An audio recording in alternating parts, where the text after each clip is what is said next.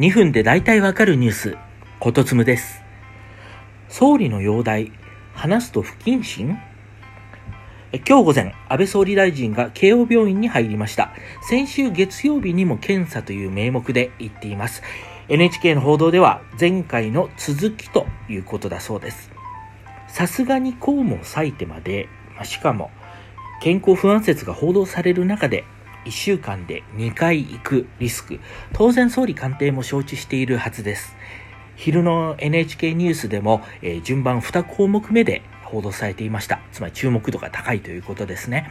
それでもあえて行くのは、病院に行かなければならない理由があるからとしか、まあ、考えられないわけです。まあ、こうした報道されていますが、一方で、まあ、総理の容体について、まあ、報道することが不謹慎だっていう意見もちらほら上がっています。今の時代、たとえがんでも不治の病とは言い切れません。まあ、治療しながら働く形が社会で受け入れられています。日本経団連の中西会長も、まあ、再発したリンパ腫の治療をしながら会長職を続投しています。まあ、なので、安倍総理が病気だからといって、まあ、直ちにやめろという類のものではないと思うんですね。とはいえ、内閣総理大臣は、まあ、日本の舵取り役です。まあ、公務が続けられないケース、あるいは一時的に総理代行を立てるケースなど、シミュレーションを考えるのは、まあ、国家の安全を考える上では当然のことであります。なので、まあ、ポスト安倍について、まあ、情報が発信されること自体は全く問題がないと思うんですね。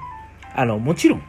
根拠のない憶測、デマの類、あるいはすぐやめろという話というのは控えるべきだと思うんです。ただ、もしもというシナリオは、永田町の政治家の皆さん、それから私たち国民も、まあ、頭の体操としては、これから常に考えておくべきことだとは思います。まあ、新型コロナウイルスは慢性疾患を持っていると、まあ、命を落とすリスクも上がるので、まあ、安倍総理ももしあの病気が見つかったのならしっかり治していただきつつ、もし続けられないとなった場合は、まあ、その次についても、考えて、ご自身でも考えていただき、周りも考えていくべきだと思います。